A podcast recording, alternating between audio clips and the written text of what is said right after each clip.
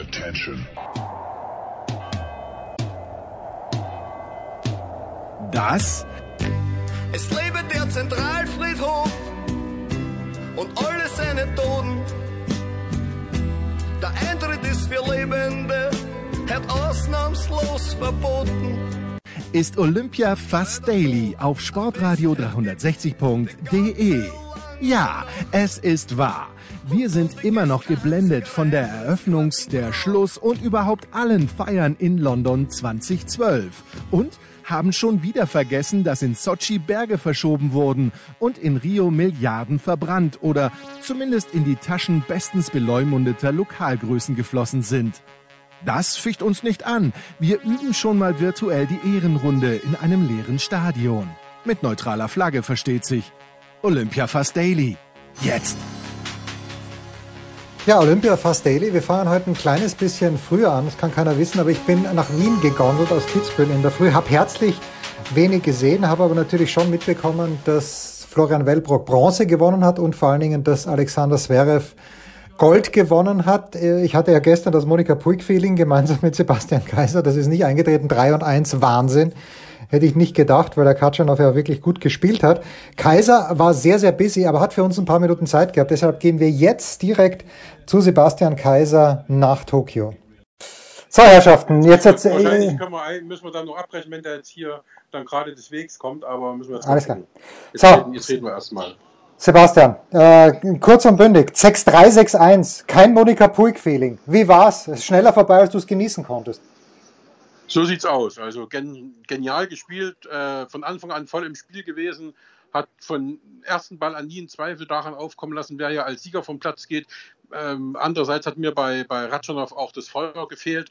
Ähm, das war ein Endspiel, wie man es eigentlich nicht spielt. Und äh, ja, muss ich sagen, das war äh, von, von, von, von Zverev von A bis Z ein Finale Deluxe. Also hat das durchgezogen, wie man gegen den das durchziehen muss und hat da also nie gezittert. Also ich glaube, ich äh, wüsste jetzt nicht, ob er schon mal ein souveräneres Turnier gespielt hat als das hier. Also nur einen Satzverlust, den gegen Djokovic, sonst durchgekommen und das relativ glatt. Also das war eine überzeugende Vorstellung diese Woche und das war ja ganz, ganz, ganz großes Tennis im wahrsten Sinne des Wortes. Äh, gib mir bitte, also ich fand den Halbfinalsieg gegen Djokovic absolut historisch, eben auch aufgrund der Umstände, weil Djokovic in diesem Jahr so überragend war. Erstes Einzelgold für einen deutschen Mann bei Olympia, Steffi Graf 1988, 92 dann Becker und Stich. Kurze historische Einordnung, Sebastian.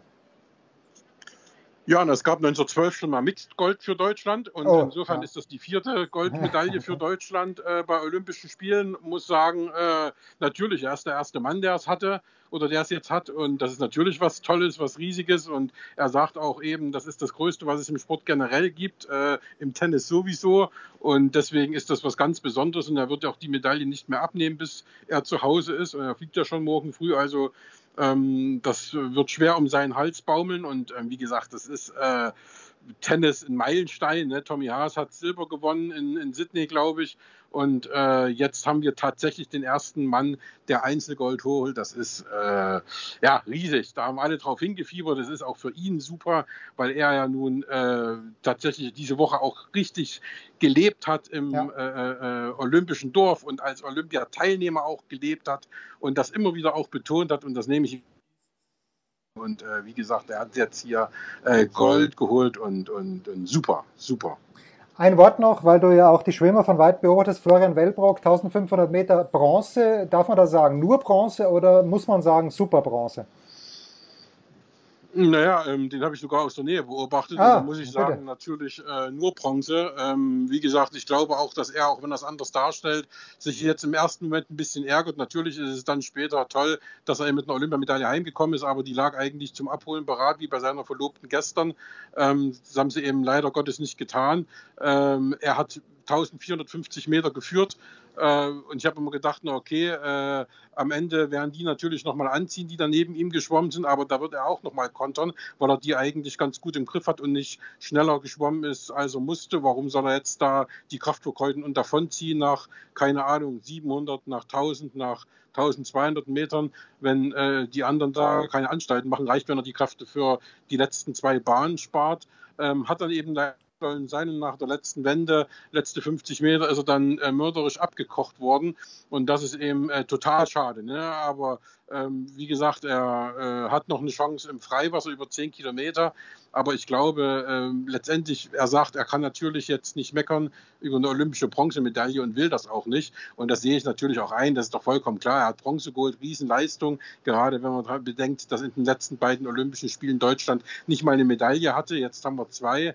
Und äh, insofern alles gut. Aber ich glaube, tief in sich drin weiß er auch selbst, dass es eben ärgerlich war, äh, wenn du 1450 Meter führst und dann auf den letzten 50 Metern Gold verlierst. Äh, da, da, da, als Leistungssportler ärgerst du dich da. Das ist doch vollkommen klar.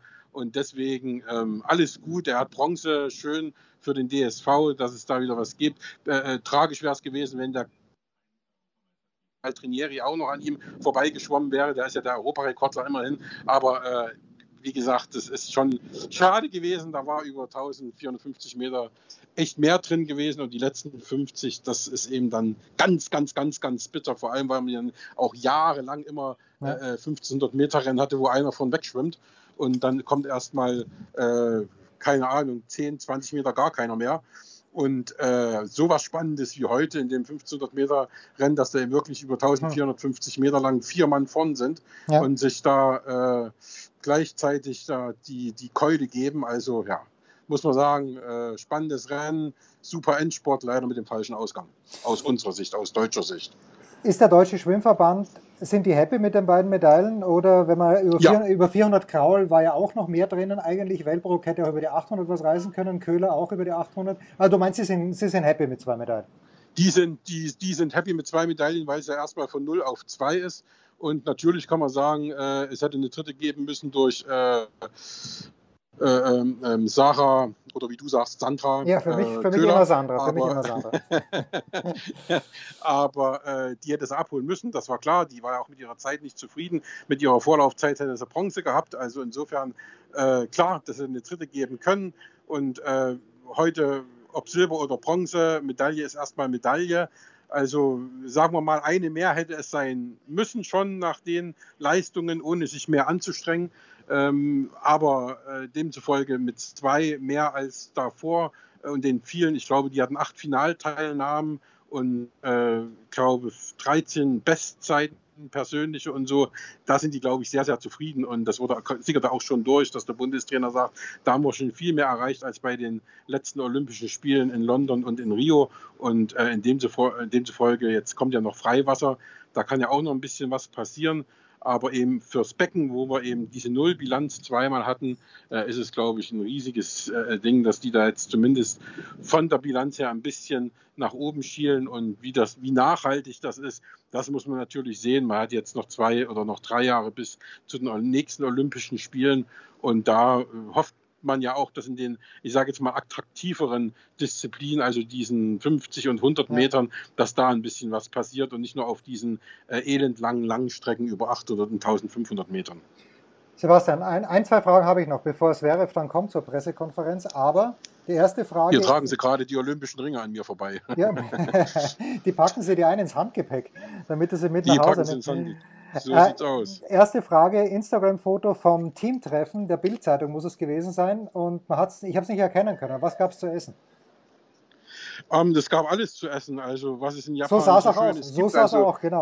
genau, so sah es aus. Also die Kollegen, die haben von Haifischflosse mit äh, äh, äh, Pflaumen äh, über Sushi bis hin zu irgendwelchen, ja, Getier alles gegessen, was das Herz begehrt. Ich habe mich an Würstchen, die sehr gut geschmeckt haben, und diesem äh, Wagyu-Rind gehalten. Äh, das war hervorragendes Fleisch, das hat sensationell geschmeckt und äh, ja, das waren die Spezialitäten des Abends sozusagen. Sehr, sehr schön. So, und jetzt äh, Tennis ist äh, vorüber. Das Mix-Doppelfinale findet gerade noch statt. Sie bauen, ja gerade die, Sie bauen ja gerade die Mixzone ab. Sie bauen ja gerade die Mixzone ab. Also so schnell habe ich noch nie Olympische Spiele verschwinden sehen. Also die Gitter sind schon zusammengestellt, die Aufkleber werden gerade vom Boden abgezogen. Also das geht hier mhm. aber ratzfatz. Womit wirst du dich die kommenden Tage beschäftigen, Sebastian? Ja, ich fahre morgen nach Isu. Das ist ah, stimmt, hast du gesagt, ja, ba Bahnradfahren. Und da gesagt. ist ja, Bahnradsport ja, und da liegt hoffentlich unsere Goldmine.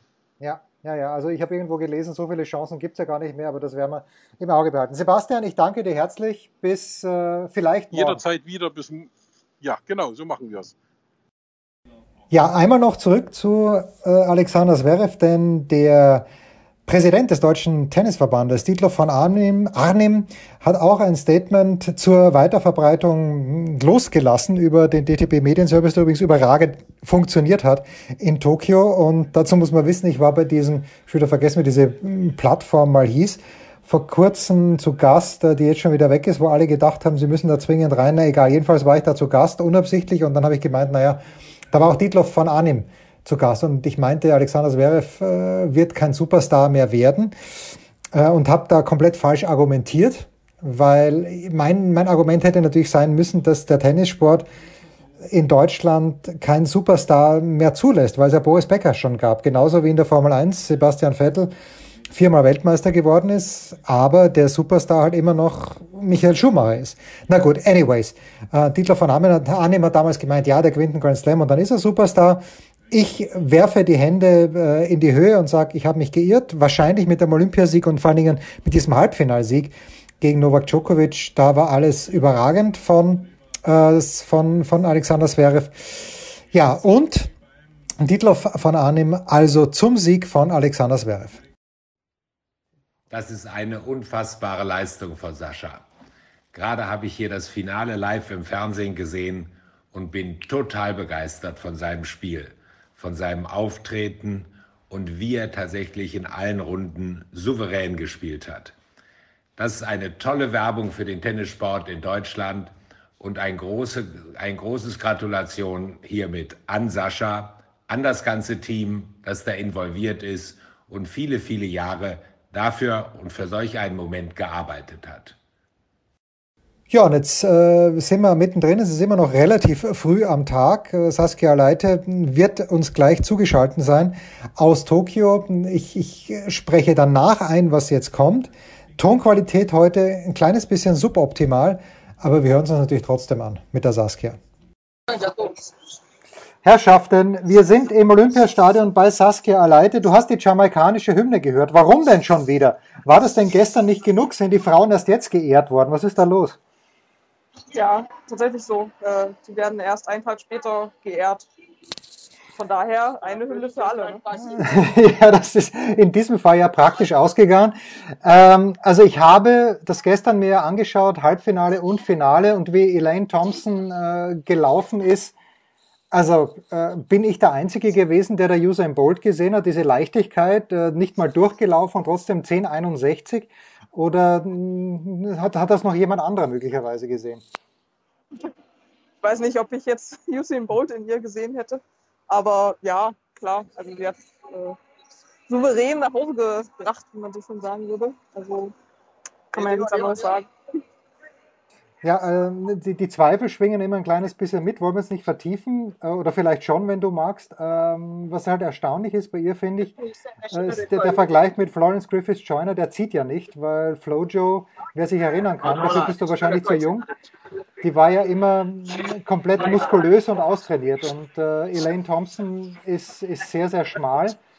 Ich weiß gar nicht, wie war denn der Tenor auf der Pressetribüne? Unge, ähm, ungläubiges Staunen Akklamation ist natürlich nicht erlaubt, aber wie, wie magst du denn das beschreiben, wenn du kannst?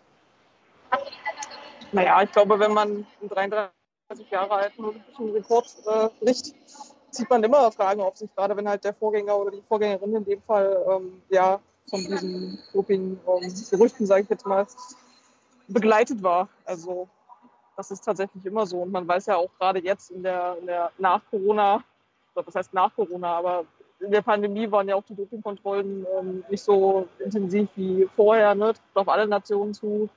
Ähm, das ist alles eine Sache, die man dann, glaube ich, da im Gesamtpaket sehen muss, sage ich mal. Wenn du sagst, sieht nicht so muskulös aus, ähm, ja, kann man sich auch fragen, das möchte ich auch noch mehr Fragen aufwirft. Ja, ja also. es ist, ich meine, Alison Felix ist ja auch jemand, der unfassbar schnell laufen kann und die aber also jetzt nicht diese typische Sprinterfigur hat, finde ich ja, ja, es ist ja unterschiedlich. Ne? Also es gibt ja in den meisten Sportarten unterschiedliche Typen. Wenn du eine andere Technik hast, kommst du mit anderen Mitteln vielleicht voran. Also da werden wir jetzt keine abschließende Antwort finden, aber Fragen sind immer angebracht. Ne? Ja, vor allem, weil Shelley und Fraser Fries ja natürlich auch, Shelley Fries, äh, oh, du weißt, von wem ich spreche, die ist ja, ja. dann wieder äh, eher die, die Sprinterin. Äh, was äh, hat Alexandra Burkhardt, die im Halbfinale ausgeschieden ist, aber wie ich fand, eine sehr, sehr schöne Leistung geboten hat, wie ist deren Resümee ausgefallen? Beziehungsweise wie fällt dein Resümee über die deutschen Sprinterinnen aus? Also das, ihr Resümee war eigentlich ein gutes. Ähm, 10-8 war, glaube ich, ich weiß es gar nicht mehr genau, 10-8 war, glaube ich, die Zeit aus dem, aus dem Halbfinale. Ähm, ja, also um ins Finale zu kommen, hätte sie, glaube ich, ich weiß gar nicht, ob eine 11, 11-1 ist ja ihre, ihre Bestzeit, ob die gereicht hätte. Aber da war sie ja dann nicht weit von entfernt und ähm, Tatjana Pinto hat, glaube ich, den Start beide Male ein bisschen verpasst. Ähm, aber ja, das war das, was für die beiden drin war, glaube ich. Und deswegen müssen sie sich jetzt hier auch nicht äh, ja, ärgern, dass sie da irgendwas verpasst hätten. Bei den Männern ist die Sachlage ja so, habe ich gestern auf Eurosport mitbekommen, es gibt zwar eine Staffel, aber es gibt keine Einzelläufer. Ähm, gibt, gibt's hier, hätte es hier deines Wissens vielleicht so eine Hintertür gegeben, dass man doch startet oder äh, wer, wer für die Staffel qualifiziert ist, darf, sich, darf wirklich nur die Staffel laufen? Das ist, ja, eigentlich darf die, ja, es kommt darauf an, bei Dina Lückenkämper, die hätte, glaube ich, auch die 100 laufen können, wenn ich jetzt nicht ganz falsch liege, weil da ja jemand ausgefallen ist, der die Norm schon hatte. Ne? Ja, ähm, ja. Aber da bin ich jetzt tatsächlich bei den Männern nicht so tief im Regelwerk drin. Also, ja, kann ich jetzt nicht. Österreich jubelt, Saskia. Das hast du dir schon, das ahnst du, selbst wenn du in Tokio bist, weil Lukas Weiß-Heidinger, ich wusste das gar nicht, ehrlicherweise, dass Österreich noch nie eine Medaille, egal welcher Farbe, gewonnen hat bei Olympischen Spielen in der Leichtathletik. Aber Weiß-Heidinger. Bei den hat, Männern. Bei den Männern, ja, ja, bei den Männern. Bei den Frauen, da hatten wir mal sogar eine sehr gute Ilona Gusenbauer hieß sie. Hochspringerin, mhm. die glaube ich in München 72, also das weiß ich ziemlich sicher, die allerdings, äh, Ulrike Meifert ist damals schon den Fosbury Flop gesprungen und äh, Ilona Gusenbauer war damals im, die ist noch in dieser alten Technik gesprungen. Lukas, Lukas Weiß-Heidinger ist Dritter geworden hinter zwei Schweden. Die deutschen Ambitionen haben nicht gefruchtet. Wie viel hast du mitbekommen vom Diskuswurf der Männer? Ja, viel. Also alles sozusagen. Bitte, wie, wie ist das Resümee? Ähm, ja, ein guter schwedischer Erfolg, der sich ja auch ein bisschen angedeutet hat über die letzten Jahre. Also nicht nur ein bisschen. Und Daniel Paul hat ja da ja, die letzten Wettbewerbe immer dominiert, die großen Meisterschaften. Ähm, und bei den Deutschen ist es halt so, dass sie einfach nicht an das herangekommen sind, was sie halt in der Saison schon gezeigt haben. Da ist einfach, wie sie auch selber dann immer sagen, so die Konstanz nicht da. Mhm. Ähm, ich weiß nicht, genauer konnten sie es dann selber auch nicht erklären, ob das dann auch einfach eine Konzentrationssache ist oder ja, du stehst natürlich hier auch in einem leeren Stadion. Es ist für alle dasselbe, aber vielleicht geht auch wieder anders damit um, wenn dann wirklich gar kein Feedback irgendwie zurückkommt. Ähm, genau, aber die sind halt, ja, die haben beide schon 60, 67 Meter geworfen, also Daniel Jasinski und ähm, Prüfer in diesem Jahr. Damit wäre Bronze auf jeden Fall drin gewesen. Der Lukas äh, Weiß, Weißheiliger hat ja auch nur mit, mit 7 cm Vorsprung äh, Bronze gewonnen vor, von einem Australier, den, der ihn da fast noch verdrängt hatte. Also es war ein spannender Wettbewerb, fand ich. 67 Meter 07, glaube ich, weiß Heidinger, wenn ich es richtig mhm, Genau, der Australier hat 67 02. Also damit wäre was gegangen. Ganz knappe Geschichte. Ähm, wir nehmen ja. jetzt auf nach den 100 Meter Halbfinale der Männer. Das, das Finale, das werde ich vielleicht später noch kommentieren, wenn es da ein Ergebnis gibt. Wann, äh, Saskia, steigen denn die, Deutsch, die größeren deutschen Medaillenhoffnungen ein? Sprich, äh, auf jeden Fall Malaika Mihambo, sprich aber auch jemand wie Niklas Kaul, den man ja auf keinen Fall abschreiben oder auf keinen Fall keine Chancen zubilligen möchte. Abschreiben schon gar nicht. Ja, ja, Mihambo ist ja heute schon äh, gestartet, mehr oder weniger, also in der Qualifikation heute Morgen, die lief ja schon. Okay. Wo sie Saisonbestleistung ähm, geschafft hat. Genau. hat, hat sie wieder, ich habe es nicht gesehen, ich, ich war unterwegs, entschuldige Saskia, ich war unterwegs, aber hat sie da wieder den letzten ja. Versuch dafür ähm, gebraucht, ja. so wie sonst schon? Okay, gut, ja. dann ist er gut, ja. Genau, alles wie immer. Alles wie immer. Genau, und die hat am Dienstag Dienstagmorgen ihr Finale. Das ist so das erste deutsche Highlight, kann man sagen. Okay, alles klar. Und die 100 genau. Meter, wir haben uns ja vor der, also ich zumindest, ich weiß gar nicht, gleich. Ah. Da, man hört was im Hintergrund. Ja, wir hören das zweite Halbfinale. Ich habe ja äh, ganz kurz noch äh, mit, ich glaube, Elmar Paulke war es in der Big Show darüber gesprochen. Man weiß kaum mehr, wer der beste 100-Meter-Läufer ist. Früher mal wussten wir das alle. Spätestens bei Usain Bolt. Dann äh, gab es ja bei den Amerikanern ähm, kleine Verwerfungen. Wer ist denn? Gibt es überhaupt diesen haushohen Favoriten über die 100 Meter? Kurz, kurz vor dem ja. Finale. Berlin Mel war auf jeden Fall einer. Jetzt läuft ja noch ein Fotofinish von allen Halbfinalisten. Okay, herrlich. Also der Amerikaner, genau. Der hatte welche Bestzeit eigentlich. Ähm, ich kann das noch nicht sehen, das Ergebnis ist noch nicht da, ob er es ins Finale geschafft hat, aber der wäre eigentlich der Favorit gewesen. Sehr schön. Ja. Fotofinish auch bei uns. Saskia, ich danke dir. Schwierige Verbindung, aber das liegt nicht an Saskia, das liegt an mir, weil mein Hotel nicht mein WLAN anerkennen möchte. Saskia, viel Spaß heute Abend. Wir hören uns vielleicht mit der Medaille von Malaika Mihambo am Dienstag wieder. Ja, und nach der Saskia, was soll ich euch sagen, nach der Saskia äh, habe ich ein bisschen Leichtathletik mir noch angeschaut und im zweiten Halbfinallauf über 100 Meter Hürden der Frauen unfassbare Szenen, vier Fehlstarts, das hat herzlich wenig Spaß gemacht, aber gut, da müssen wir alle durch. Ja, das war's für heute. Wahrscheinlich morgen wieder mit Kaiser vom Bahnradfahren. Ist jetzt nicht so wahnsinnig spannend, aber wenn es jemand spannend machen kann, dann der Sebastian. Das war Olympia Fast Daily auf sportradio 360.de. Versäumt nicht die Big Show, jeden Donnerstag neu. Und ab Herbst werfen auch wieder die Sofa Quarterbacks auf unbedarfte Receiver. Ach ja, folgt uns auf Facebook Twitter und Instagram bei @sportradio360.